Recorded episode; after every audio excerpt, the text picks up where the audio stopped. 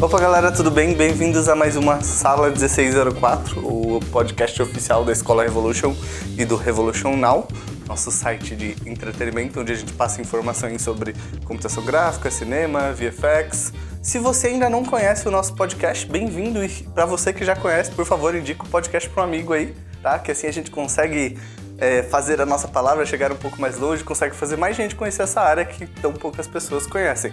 E galera, para quem não tá ligado, tá? É, eu não posso esquecer de falar da, da, da Revonal Conference, tá? Que é uma conferência que a gente tá fazendo na nossa página, que é revolutionnow.com.br, tá? Onde a gente alimenta um monte de notícias sobre VFX, sobre animação, sobre games, sobre a nossa indústria aqui no Brasil e a indústria de fora, tá? E também lá ficam todos os nossos workbox, a nossa biblioteca de cursos, tá? Se você não conhece a nossa biblioteca de cursos, entra lá porque tem a biblioteca, tem muita coisa sobre Maya, sobre ZBrush, sobre pintura, sobre concept, vai ter coisa sobre Nuke também.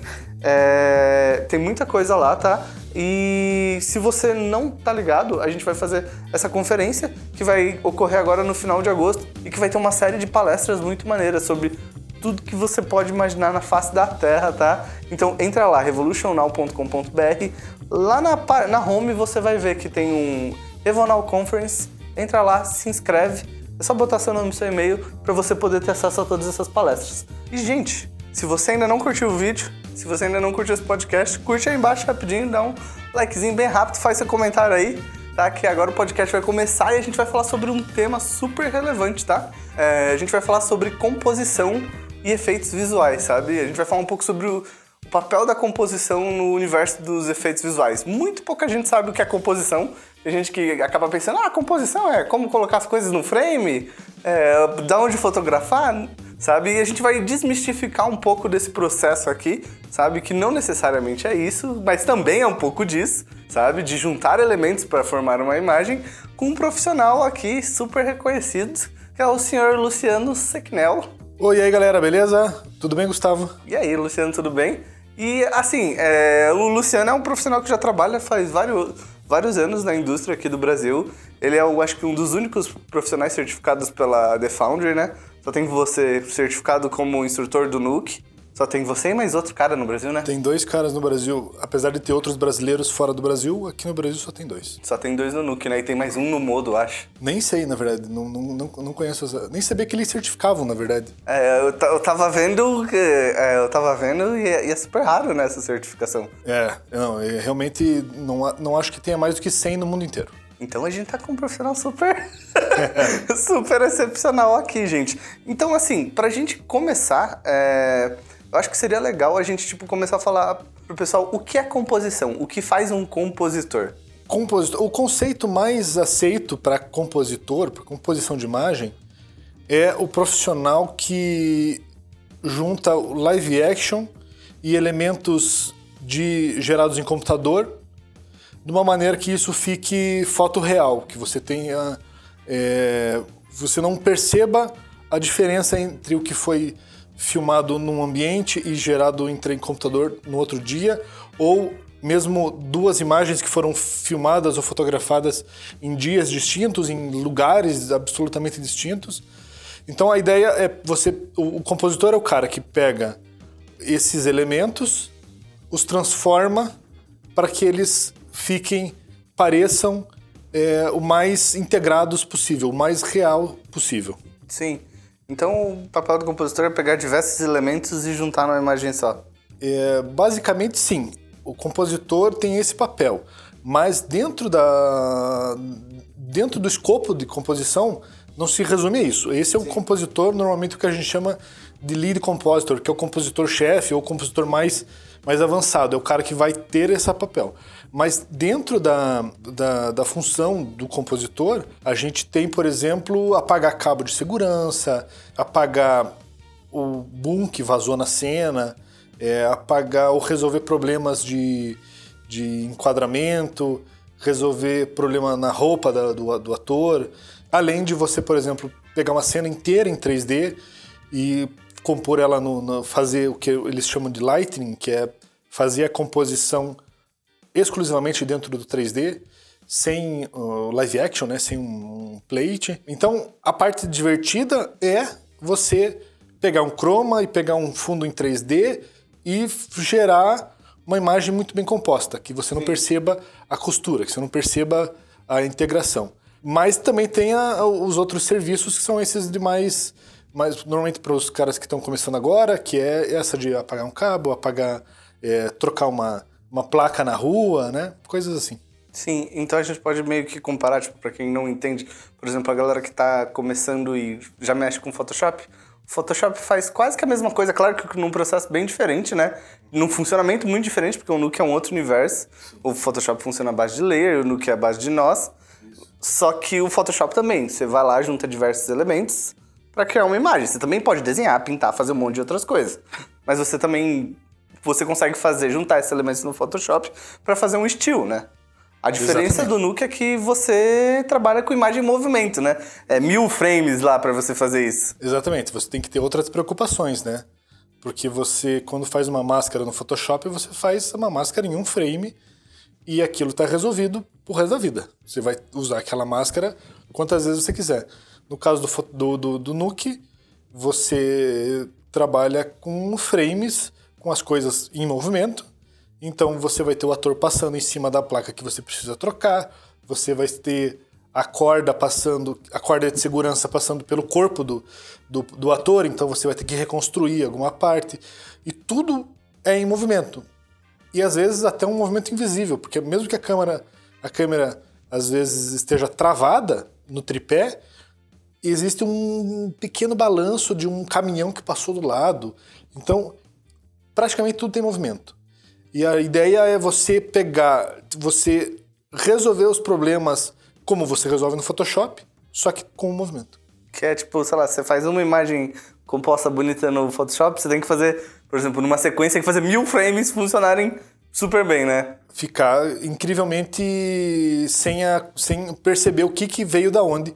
Essa é a ideia. Eu acho que esse é uma, um papel legal do, do. Acho que é um jeito legal de falar sobre composição, porque, tipo, no processo todo de 3D de uma produção, né, você tem, tipo, vários inputs. Você tem um cara que vai lá e modela, você tem um cara que texturiza, você tem um cara que faz a luz, sabe? Você tem um cara que faz é, a luz e o render. E no final, tudo isso é, tipo, é um drill down, né? Tipo, ele vai direto pro compositor, porque esse é o cara que pega tudo que foi filmado, tudo que foi feito no 3D e junta tudo e faz isso parecer ser super incrível, né? Exatamente. E ainda vai botar um monte de flare, às vezes o cara vai acrescentar uma chuva que não estava. É. que foi filmado em outro dia ou foi filmado em um estúdio, em uma situação específica, uma fumaça.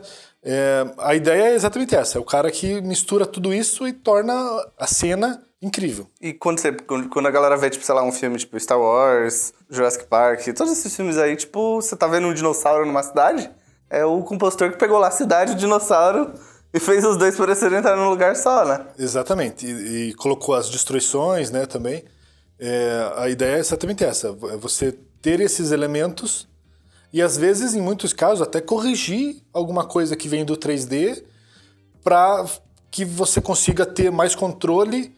Que no, na composição você tem mais controle de luz, por exemplo, ou de sombra, e você mexer nesse elemento para que ele seja mais crível dentro da cena, né? Porque você consegue pegar esses elementos que vieram separados e melhorar eles, né? Exatamente. Tipo, se elas pegam o dinossauro, você consegue tipo, deixar ele mais, às vezes, mais sharp, mais.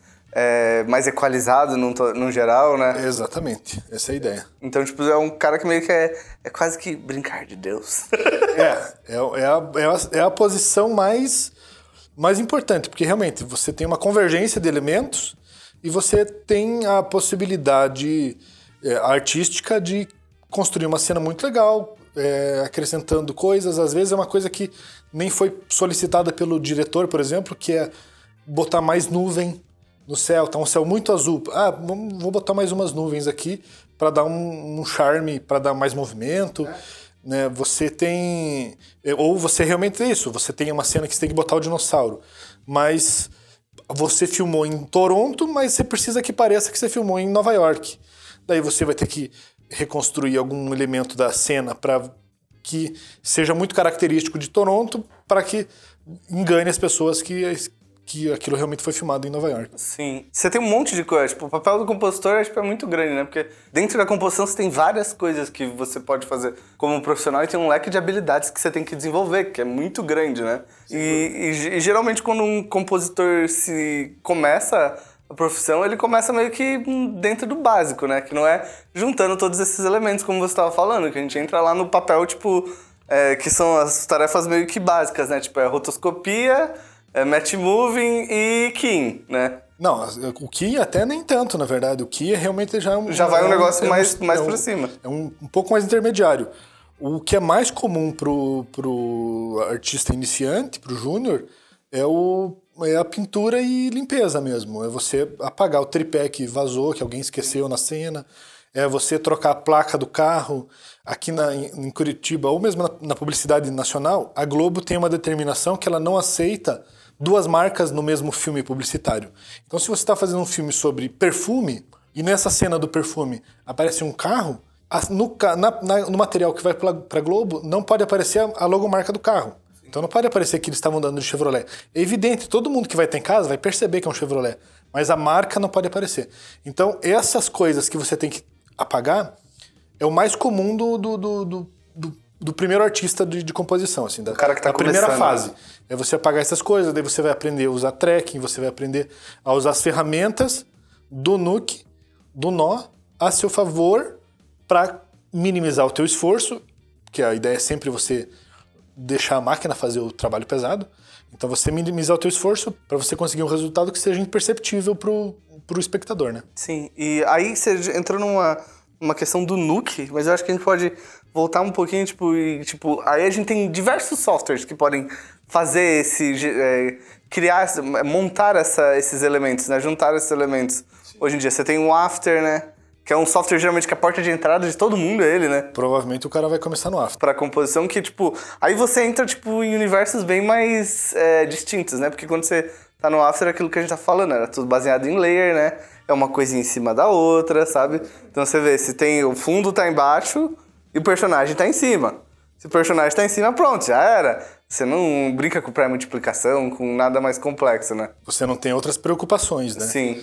que e a, a, a questão da, da estrutura de layers é realmente é muito simplificada. Uma coisa sobre a outra, pronto, resolvido. Você tem um resultado visual.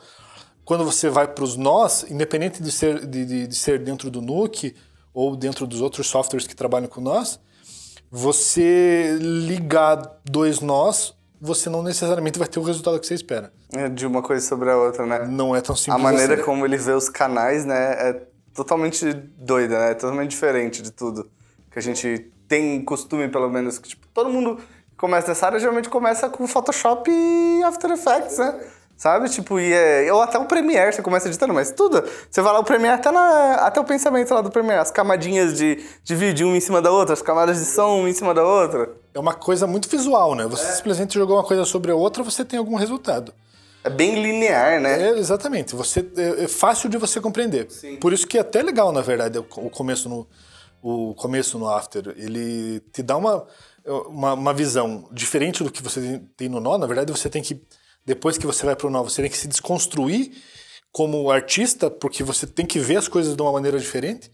Mas é, o After é um bom, realmente um bom começo, que você ali você já vai começar a ter uma, uma, uma preocupação com, com perspectiva, com luz e sombra, com cor, movimento. Você, você já vai ter uma preocupação que vai te dar uma base muito boa para você hum, depois migrar para um software de, de nós, né? Sim, e uma coisa legal, tipo, que a gente entra dentro disso, é que, tipo assim, eu, o Nuke, eu pelo menos, quando eu comecei a mexer com o Nuke, eu sempre, tipo, ah não. Eu abria ele e eu falava assim, não, não, não vai rolar, não vai. não vai rolar, porque eu não entendi. Eu acho que a maioria das pessoas é assim, né? Porque como, tipo, a estrutura de, de layers é uma estrutura muito visual, é muito fácil pra gente entender. E, tipo, é um negócio que, tipo, é muito, tipo, a lógica é bem simples de como, de como isso funciona, como você disse, uma coisa em cima da outra. E quando você vai pros nós, não, aí você tem que pensar em canos, em fluxo, em manter o fluxo, em alimentar no fluxo certo. E isso sempre tem aquele. Você sempre tem aquela, aquele paradigma, tipo, pô, calma aí, eu nunca vi isso antes, sabe? Eu nunca vi, eu não, não, não tô ligado como funciona esse fluxograma, né? Porque parece um fluxograma o, o Nuke. É, e- e é uma visão bem diferente, porque às vezes, inclusive, nem o que você coloca, ele não tem uma visão linear, né? Você não, não, não é uma, uma coisa que você primeiro coloca um elemento e depois você coloca outro e você vai ter um resultado. Às vezes você coloca um, um, um elemento em outro lugar, conectado em outra, em outra linha da árvore e você vai ter um resultado na tua, num outro canto da árvore. Sim. Então ele realmente você precisa realmente se desconstruir assim dessa, dessa visão facilitada do After e do Photoshop até de, de composição em layers. Assim, você realmente é, precisa voltar para a prancheta.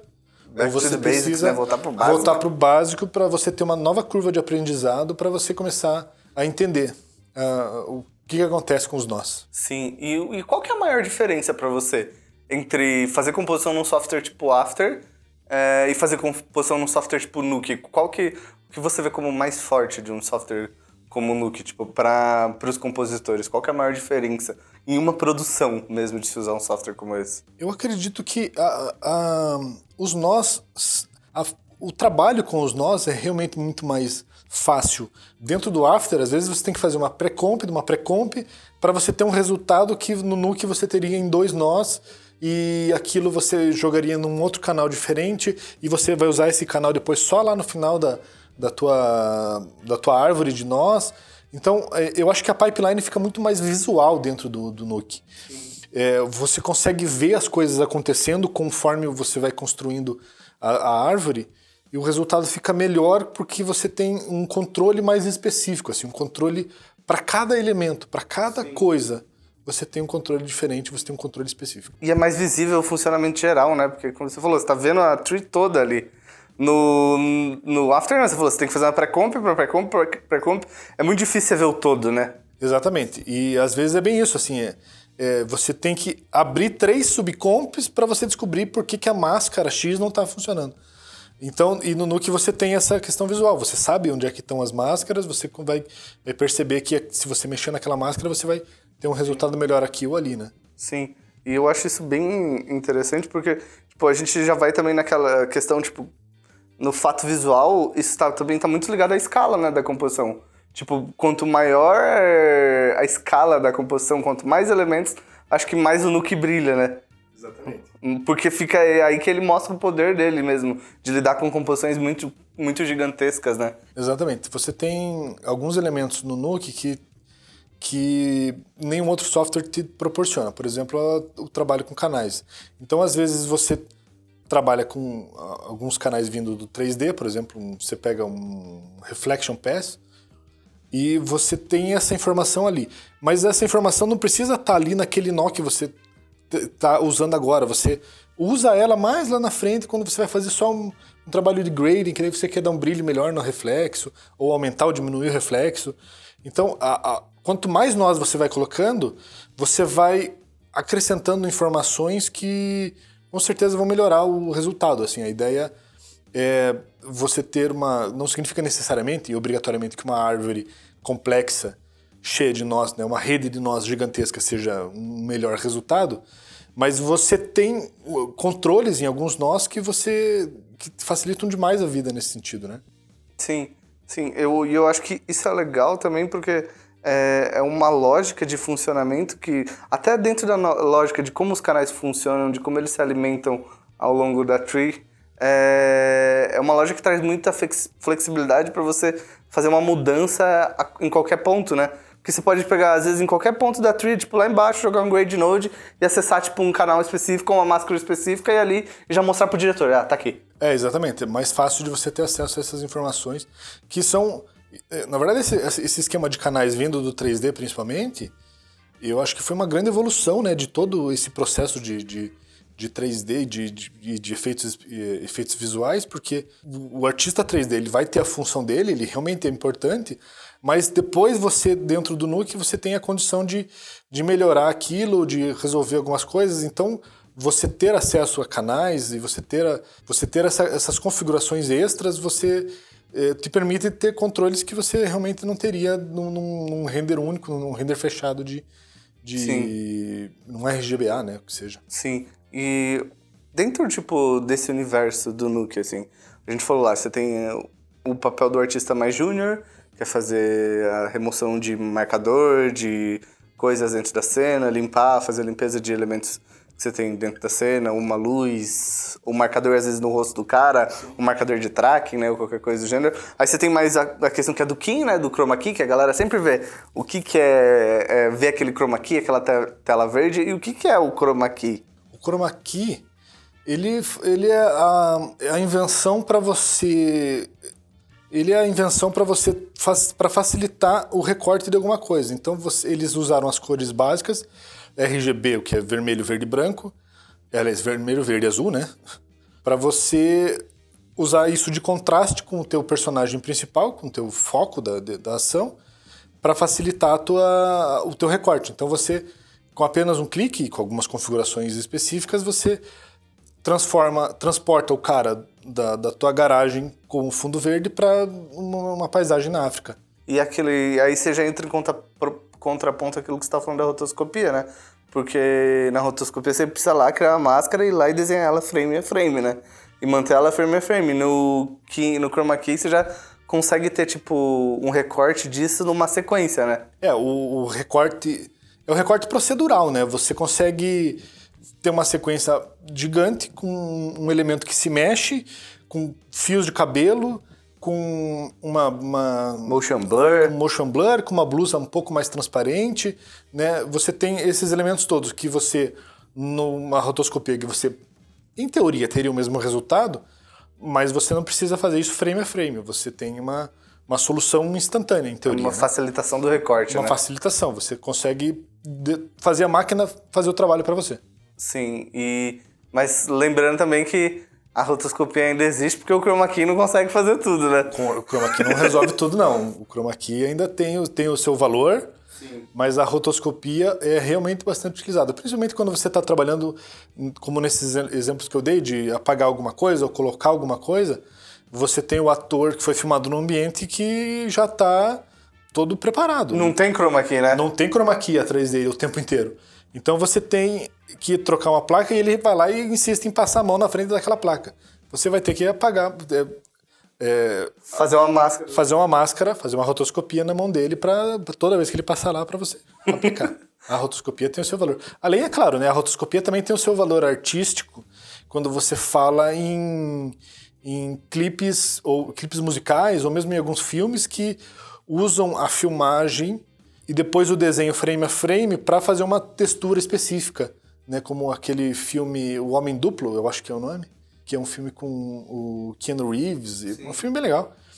E, que aquilo foi feito rotoscopia. Então eles filmaram toda, todo o filme, literalmente, filmaram um filme, né? Apesar da, da redundância, mas eles filmaram todas as cenas, depois eles é, botaram um ilustrador para fazer frame a frame a rotoscopia dos, dos personagens. Sim. Eu acho muito louco aquele exemplo do, de composição que eu acho, tipo. Eu lembro que quando foi aí que eu entendi, tipo, vi o poder da composição, foi quando eu vi aquele. Eu era bem moleque assim, e sempre teve uma. Não sei se você lembra do contato. Sim, Aquela sim. cena da menina subindo a escada. Uhum. Sabe? Que, tipo, é famosa pra caramba a composição que ela vai subindo a escada, tipo, aí daí ela vira o corredor e tal, aí, tipo, você tá achando que o shot está na frente dela e do nada ela puxa a mão e tudo isso é o reflexo no espelho, né? Não, ótimo. E é um exemplo. Eu não sei, na verdade, de quando que é esse filme, mas. Acho que é de 90 e pouco. É 90 pô. e pouco. É. Já é uma, um exemplo de composição avançado até para aquela. Para aquela, aquela época, apesar da, da, da, evolução que já existia. Mas realmente, a composição é uma coisa. É, é uma. A, a, a composição é o personagem invisível do workflow de pipeline, porque a ideia é exatamente essa: é você tornar as coisas invisíveis para o espectador. Ele não precisa saber como que aquilo aconteceu. Sim. E no caso da cena da menina, é um plano sequência de, sei lá, 15 segundos, eu não me lembro do plano todo, mas é um plano sequência gigantesco que surpreende exatamente na hora que a menina mexe no espelho, que é incrível. Assim. Sim. Primeiro, uma, uma, grande sacada do diretor, um planejamento estratégico para você filmar da, da maneira correta, para você chegar na composição e você resolver todos os problemas com sabendo de onde que tá vindo as coisas e para onde que você onde que você quer chegar. Pensando que a gente voltou um pouco no tempo falar tipo, sei lá, do contato, o Nuke ele é um software que tipo a gente vê ele como software de fronteira, mas ele existe faz muito tempo já, né? Ele é tipo da, da década de 90, não é? Ele é da década de 90. Ele foi, foi escrito eh, primeiro pela Digital Domain, Na época do Titanic, né? na época do Titanic, lá em 90 e pouco. Eles eh, começaram a escrever o software em- in-house, né, com, dentro da própria produtora. É, eu acho que lá por 2006 ou 2007 a The Foundry comprou deles, não sei por quais motivos, mas é, nesse momento eles...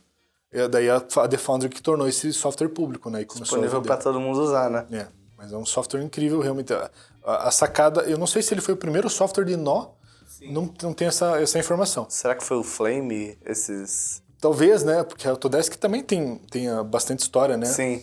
Mas é, ele realmente é o software mais revolucionário, assim, é o que tem, é o que mais atende o mercado. É, hoje ele é padrão, padrão da indústria, né? Ele é o software campeão de Oscar, porque ele foi o software que ganhou sete Oscars É o de SciTech, né?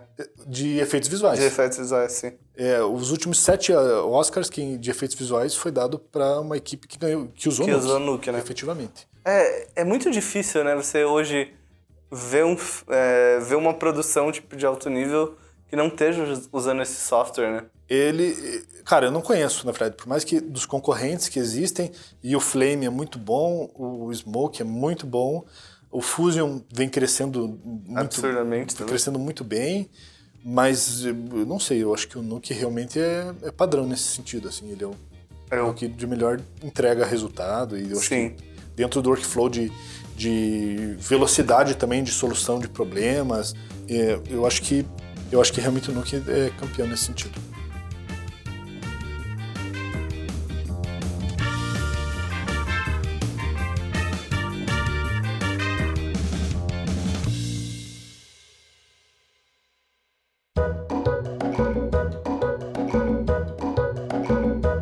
Beleza, a gente passou um pouco sobre essa sobre explicando um pouco o que é composição, o que é o software, o Nuke, sabe? E agora eu acho que seria legal a gente falar um pouco também, porque dentro da composição você tem diversos elementos técnicos, né?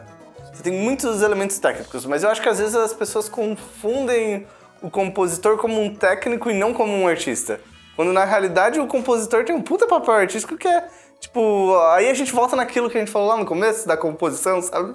Do sentido mais cru da palavra, que é tipo você colocar a câmera, arranjar os elementos da frente da câmera e fazer aquela imagem chamar atenção ou não, o elemento não chamar atenção ou não, ou algo chamar mais atenção que outra coisa, né? Exatamente, você tem que dar o destaque para o elemento, você tem, você tem uma narrativa que você precisa contar e você vai usar um elemento bem técnico, mas você vai também usar o teu conhecimento artístico, as tuas referências, teu histórico de, de, de- filmes que você assistiu, para você para você construir uma cena que dê mais destaque para uma coisa, para você apagar o que realmente não é, é, apagar não, né? Não no sentido de deletar da cena, mas é, dar menos destaque para outra área que não que não que não faz que não vai chamar atenção na narrativa, que não faz parte do storytelling, né? Ele realmente é um software que você exige e demanda um conhecimento técnico porque, inclusive, existe muita matemática dentro dele, e mesmo dentro da fotografia, né?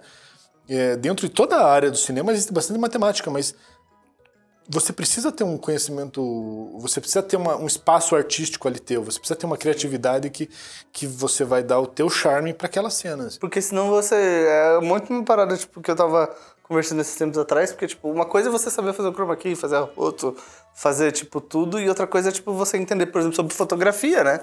Você entender, tipo, sei lá, sobre a distorção da lente, como isso, tipo, afeta a cena, ou como isso, tal lente afeta tal filmagem, e como os elementos 3D vão, tipo, se tornar mais integrados a partir disso, né?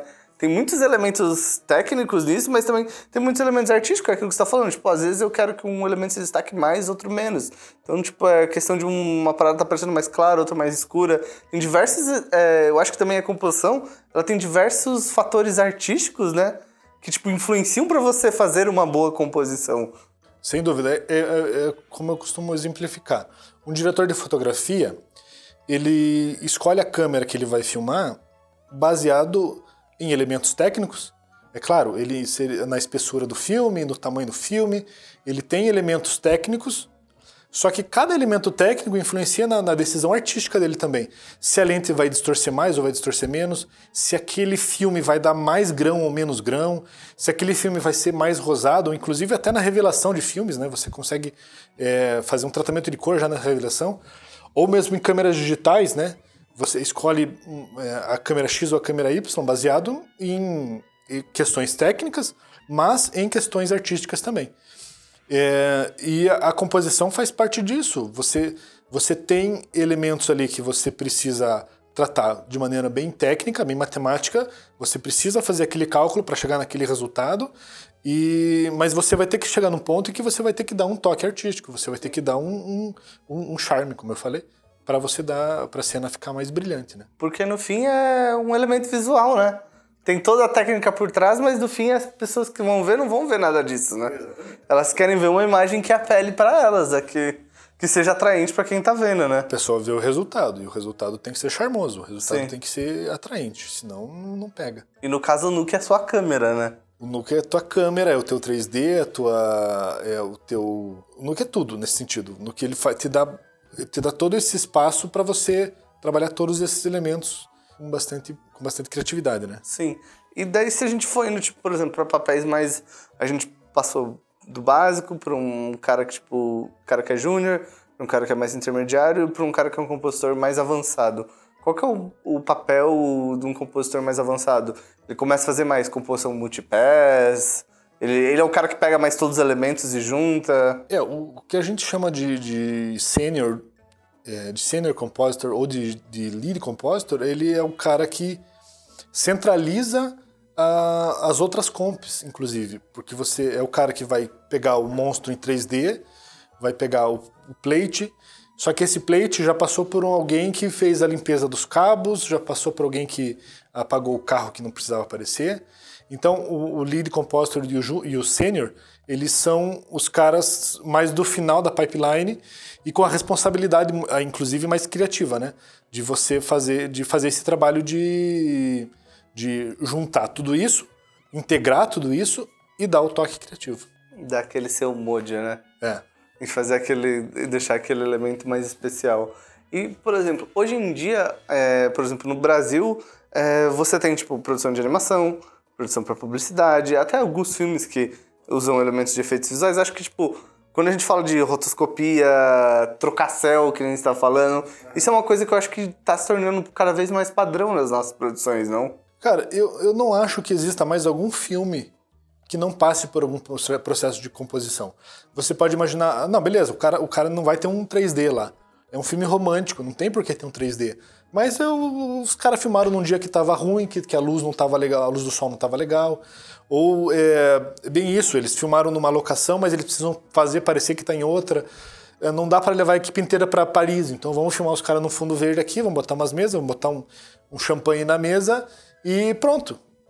Filma no fundo verde, coloca o fundo, coloca o Paris depois. O pessoal tá na Torre Eiffel, né? Exatamente. Não tem, eu não acredito que exista mais um filme que passe por, por que chegue às locadoras, de maneira geral, sem passar por um processo de composição, mesmo que seja mínimo.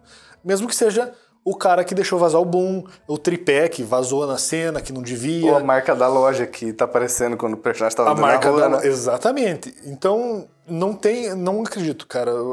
Porque o que, o que era antes um trabalho de pré-produção, de você preparar a locação e realmente você pensar no, no, na, no, nos adesivos que estão na, na porta da loja, né, nos, na, nos, nos, produtos que estão à venda na loja, esse, esse, esse problema, com certeza, é, existem produções que pensam nisso. Mas esse problema deixou de existir praticamente para você resolver na pós. Sim. Então vai lá, pinta depois um monte de, de shampoo ali, que, de uma marca genérica, muda o telefone da mulher para ninguém ligar para ela e pronto, você tem uma nova loja de, de, de, de, perfumaria. Sim, exato. Aí a gente começa a entrar assim, você como um profissional de composição que trabalha com Nuke no Brasil, sabe? Quer ou não, o Nuke, ele é o, é o, é, é o que a gente tá falando, ele é o software que é usado em todas as produções de efeitos visuais grandes que a gente vê hoje. É, e a gente vê uma inserção dele no Brasil cada vez maior também, né? Tem cada vez mais gente vindo pro Brasil. A The Found também tá tentando melhorar seus esforços para vir mais para cá para fazer mais as coisas aqui, Estar mais presente, né? estar mais presente no Brasil e atender mais o nosso mercado, porque nosso mercado de cinema tem crescido bastante. Como você vê o mercado para quem quer trabalhar com composição, especificamente com composição no Nuke? Bom, realmente é um mercado crescente, principalmente depois de 2011, 2012, que foi aprovado um projeto da, da lei da TV paga, que as, que as TVs, os canais de TV paga, têm que ter produção nacional, tem que ter produção nacional na grade semanal deles. Não pode ser uma coisa esporádica. Então, desde esse tempo, agora você está vendo uh, o, o crescimento de produções nacionais para para as empresas gringas, assim, você está vendo uh, em São Paulo e Rio de Janeiro, principalmente, né? infelizmente é lá onde o mercado acontece com mais, com mais vigor. Por enquanto. Por enquanto, é. vamos chegar nesse, vamos trazer para cá. Mas é, você tem é, produções para HBO, para Netflix, para Warner, que são produzidas lá em São Paulo, estão rodando lá e estão fazendo toda a pós lá.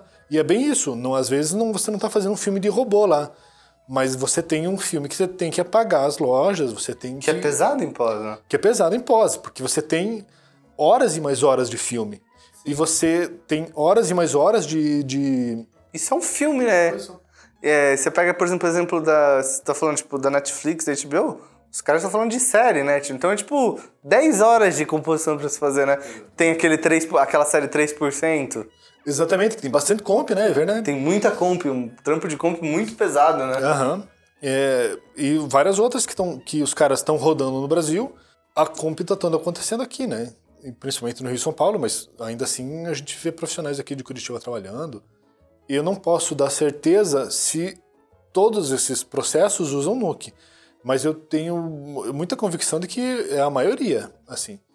Porque se você está trabalhando com cinema high-end, que você quer uma qualidade e você quer agilidade no processo, a, o trabalho com nó é o melhor, o trabalho com Sim. nó é o mais, mais coerente nesse sentido. Sim, a gente vê, tipo, tem o pessoal da Quanta Post, né? Quanta, a O2, a Vetor, Casablanca, Casablanca. Tem muita gente trabalhando com o Nuke, né? Tem muita gente. Pessoal da conspiração. Conspira, faz pra caramba. A e Globo. É a própria Globo, exatamente. Então tem bastante bastante produção acontecendo. A gente aqui em Curitiba, né? A gente aqui em Curitiba tá fazendo. Ah, é. Tanto vocês da Fish, como a gente lá da Binóculos, a gente tá trabalhando em composição, em, materiais de VR, no nosso caso, que usam composição da mais alta qualidade. Então a gente existe uma demanda crescente nesse sentido. O mercado com certeza ele vai vai abraçar cada vez mais gente. Aliás, ele vai precisar cada vez mais gente. E você falou que você trabalha agora com você trabalha com composição e principalmente para é, realidade virtual, né? E o que que é o, o que que embarca? Porque tipo, quando você fala de composição, a gente imagina sempre filme. E você tá trabalhando com uma parada que tipo é muito mais sinistra assim, porque tipo, são é um filme em 360 graus, né? Que é um negócio tipo muito mais complexo. Isso ainda, sabe? Tipo, porque você tem muito mais área para controlar, muito mais área para trabalhar, né? De, de filme, de plate, para mexer. E você pode falar um pouco sobre esse trabalho? O que, que é isso? O que, que você faz? O mundo do VR, ele é um mundo ainda inexplorado, ainda com uma perspectiva gigante de, de, de, de possibilidades. É, a gente está fazendo lá uma coisa que a gente não achou em lugar nenhum. A gente procurou em uh, os blogs e todos os, os, lugares onde a gente podia pesquisar referências ou pesquisar artigos sobre isso e a gente não achou nada referente ao trabalho que a gente está fazendo, que a gente está filmando o ator completamente no fundo verde, num, num, espaço totalmente verde, e aplicando ele em um, um, em um, em um ambiente totalmente em 3D. Então, a gente não achou nenhuma referência sobre isso, como resolver problema de distorção de lente, como resolver problema de, de o que fazer com as bordas né, e tal. É, então a gente construiu tudo isso e usando o Nuke, inclusive, mas uh, é, um, é, uma, é uma área que tem uma perspectiva gigante assim de, de, de possibilidades, porque é inexplorado ainda o, o uso VR, do VR é. em, em, vários sentidos. A gente lá está trabalhando com material educacional, mas a gente vê materiais publicitários, talvez a gente já comece a ter alguma coisa, né? O Facebook, é claro, o material publicitário precisa acontecer em outra situação, porque você não vai dar um óculos para cada espectador do planeta. Exato. Mas você não, não- mas você consegue já dar uma, uma pequena experiência pro cara do Facebook, ou mesmo para aqueles cardboards do Google, para o cara colocar o encaixar o celular. Então existe uma, uma um começo de, de inclusão do espectador nesse sentido, né? Tornando mais material o negócio, tornando, tornando mais palpável, né? O, o produto final. E, e- e a- e as produções em si, elas são infinitas, assim, tem possibilidades que não, não dá para mensurar. Não tem limites, né? Não, é, é tem muita coisa. pra- Você tem muito pode ser acontecer. descoberto ainda, né? Tem. Em termos de linguagem, eu tava vendo um- uma entrevista daquele diretor, o Inarito, que fez o, o The Revenant. Aham, o regresso. E ele fez aquele. Ele fez um filme em VR, né? Que o nome do filme é Carne e Arena. E ele tá sendo exposto, foi exposto em Cannes, em um monte de lugar. E é um filme que, tipo, é uma instalação gigantesca, em que a galera chega no começo da instalação, bota o Oculus Rift lá, e é uma instalação que tenta passar a experiência de um. Uma pessoa no México tentando atravessar a fronteira. Ah, que louco. E, tipo, falam que é absurda a experiência, sabe? Que é surreal. Porque, tipo, eles. A galera vai nessa instalação, tem areiazinha, tem o vento, tem a água, sabe? Que você passa e, tipo, falam que é, tipo, de outro mundo, assim. E em termos de linguagem, ele tá falando que, tipo, nada aí foi explorado, né? Porque no VR, você. ah, no cinema você decide pra onde a gente olha, né? Tipo, com corte, ó. Eu tô apontando a câmera pra cá, então o espectador vai olhar pra cá. No VR, não. O espectador decide pra onde ele olha, né? Exatamente. Você. é, até as pesquisas que a gente faz lá, talvez o pessoal da nossa geração, que tem 30 anos, 25 anos, mais ou menos, ah, ele esteja menos acostumado com esse sistema, então vai, vai, vai sentir um pouco de dificuldade quando o VR começar a- chegar nos lugares mais comuns. Sim. Mas a- uma adolescente de 12 anos, uma criança que já está nascendo com tecnologia e já está vivendo tecnologia, Sim. a- a- o storytelling lá dentro vai acontecer para todos os lados de verdade, assim. E você tem realmente como duas histórias ou duas discussões, ou você consegue contar mais histórias ao mesmo tempo, porque você o espectador escolhe para onde quer olhar, né? Para que história que ele quer seguir. Sim, sim. E é muito legal isso, tipo, porque a gente tá vendo uma nova onda que vai abrir o que você falou, um mundo de possibilidades. A gente não, ainda não acho que não explorou a ponta do iceberg disso, né? Não, não, ele é muito legal. Além da, da- de materiais imersivos e interativos, como esse caso, como esse caso do diretor, que você tem a sensação fora do óculos também, né? Você vai tocar na areia, você vai sentir a parede mais gelada ou mais quente. Existe isso, mas existe também só o storytelling dentro do próprio óculos, né? Que é onde você vai, por exemplo, dentro de um material educacional, onde você vai ter uma imersão e você vai estar dentro de uma história num ambiente que você não precisa estar lá, mas você está Mas você tá vivendo, lá, né? vivendo aquilo. Você olha para os lados, você você está na Torre Eiffel de Paris. Você tem a vertigem, inclusive, Ah. de estar lá no alto, a 100 metros de altura. Você olha para baixo, você vê que tá tudo mais longe. Exato. Imagina se pudesse estar é, na praia no dia D, lá na É, França, sabe? imagina que louco Pra história aprender assim. história, sabe? Exatamente. Sabe, tipo, o que você falou, desse material educacional. Tô lá no, na Independência do Brasil, sabe? Você tem como contar histórias muito imersivas nesse sentido, assim. E, e- e com certeza isso atrai muita, vai atrai muita atenção do, do espectador ali. E ele vai aprender muito mais. A gente ainda tá. Vai ver muita coisa disso, né? A gente tá muito no começo ainda. Não, é realmente bem, bem júnior ainda, todo o processo de, de VR. E, e assim, pra gente meio que fechar, é, qual que você acha que seria o caminho básico pra quem quer começar a trabalhar com composição? Tipo, o que, que a pessoa tem que começar a estudar? O que, que ela tem que começar a buscar? Eu acho que primeiro ela tem que buscar um, um treinamento voltado pra esse software, né? Pro Nuke. Sim.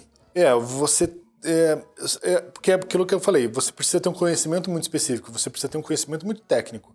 Você precisa conhecer o software até para se sentir confortável, inclusive para você comentou que abrir o software ficava com medo e fechava. Sim. Você precisa ter o conhecimento necessário para você saber como resolver os problemas lá dentro, né?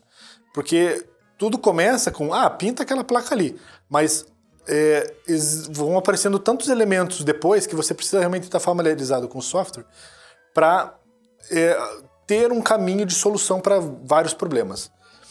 É, mas o, o- o curso de um curso de Nuke é importantíssimo. Você começa a é, é, uma, é, a primeiro, é o primeiro estudo assim. O YouTube está cheio de coisa, é muito mais em inglês, mas você consegue, você tem uma porta de entrada ali para você conhecer o software, para você começar a, a, se familiarizar com ele e depois um curso realmente, um curso de Nuke que vai te, te, te aprimorar, que vai te, te dar uma, uma um conhecimento bem técnico sobre as ferramentas para você se sentir confortável para fazer um trabalho.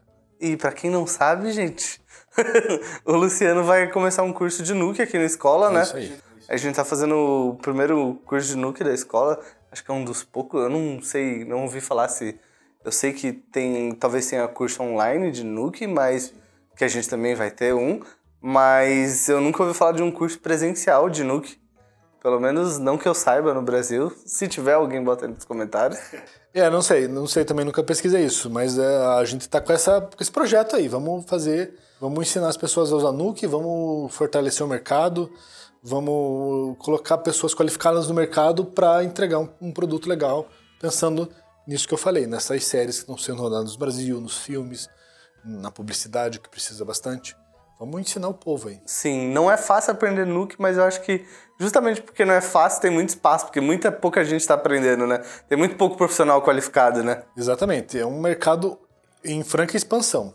Porque se a gente pensar, mesmo a, a, a nível local a gente sabe, já existe uma produção é, uma produção sempre crescente no Brasil. Às vezes tem um pouco de lei Rouanet, às vezes os caras cortam a lei Rouanet, mas existe sempre uma produção no Brasil principalmente em Rio São Paulo, mas existe produção. Sim. Mas se a gente pensar que fora do Brasil tudo passa por comp, todos os filmes e todas as séries passam por comp e a gente pode não precisa nem ficar nos Estados Unidos porque na, na Europa faz-se bastante filmes ah, na Índia na, na China Índia faz bastante a Rússia tá fazendo é, filme loucaço muito foda é. então não é, é um mercado em franca expansão a Disney acabou de não, não virou o ano já passou de 10 bilhões de lucro de cinema e eu tenho que confirmar esse valor, na verdade, mas eu, eu acredito que já passou dos é, 10 Eles estão, basicamente, estão ganhando muito dinheiro. Né? Eles ganham muito dinheiro e, e é crescente. Nos últimos, principalmente no caso deles com a Marvel, mas é, em todas, os, todas as, as, grandes distribuidoras de cinema só aumentaram os lucros porque eles estão produzindo cada vez mais filmes e cada vez mais filmes precisam de mais compositores. E série também, né? Você tem Netflix, Hulu, Amazon, série aí precisa de mil vezes mais, né? É, a série, a, Netflix, por exemplo, falou que esse ano ia lançar 80 séries. Eu não sei de onde que eles iam tirar essas, essas 80 ideias, mas eles falaram que iam lançar 80 séries inéditas. Eu acredito que isso no mundo, né? Talvez não, a gente não vai, não vai ter acesso a algum. Só você pensa aí, 80 séries multiplica aí por pelo menos 10, né? São 800 horas de conteúdo só Não. de uma empresa, só da série de uma empresa para se fazer para se fazer a pós-produção, né? É um mercado realmente em franca expansão. O cinema e o, a, a, o departamento de séries, as novelas daqui no Brasil, do, da Globo, usam comp, é, publicidade bastante. O, o, cada vez mais o cliente quer impressionar o, o, espectador, que ele, quer, que ele quer que compre o seu produto e ele quer gastar cada vez menos. Então, às vezes, é, é realmente muito mais fácil botar um louco na frente de um, de um painel verde filmado que levar ele para para praia para filmar ele na praia bonitão, Sim. né? Então você e você economiza tempo de produção, você economiza, você não depende do, do clima, você coloca, você economiza isso na pré-produção e daí você gasta um pouco mais na pós, mas você tem um, um, um filme que impressiona, porque daí Sim. você vai estar tá, poder e, fazer ter qualquer resultado. E pegando esse gancho que você falou de, de, de a comp baratear o processo de produção, é, eu tenho uma coisa também que entre o 3D e o 2D, que no caso 2D eu não estou falando de pintura, desenho, gente, é trabalhar 2D no caso composição, sabe? Que lá fora o pessoal fala de artista 2D, né? Sim. 2D artist, mas é de composição no Nuke. É, o fato que, tipo, resolver as coisas no Nuke é, se, tem filmes que são muito pesados em composição, né? E não tanto em 3D, porque resolver as coisas no Nuke é muito mais barato que resolver as coisas no 3D.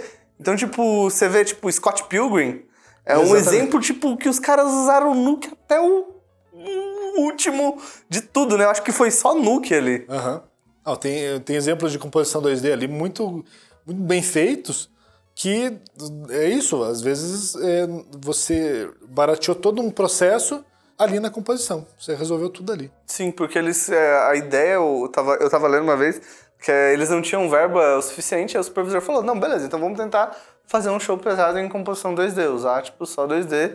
E eles eh, decidiram ir nesse caminho e ficou muito legal visualmente, né? Ficou Matou, muito bem, mataram a pau. muito bem ótimo. resolvido. Porque 3D tem aquilo que, tipo, ah, você tem que ir lá, você tem que modelar, fazer textura, faz o rigging, faz o render. É claro que vai ser difícil fazer um dinossauro, não tem como fazer um dinossauro na comp, né? Sim. Mas é aquilo, tipo, trocar um céu, adicionar um prédio a mais, sabe? Tipo, mudar alguns elementos, tipo, sei lá, você quer colocar neve na rua, sabe?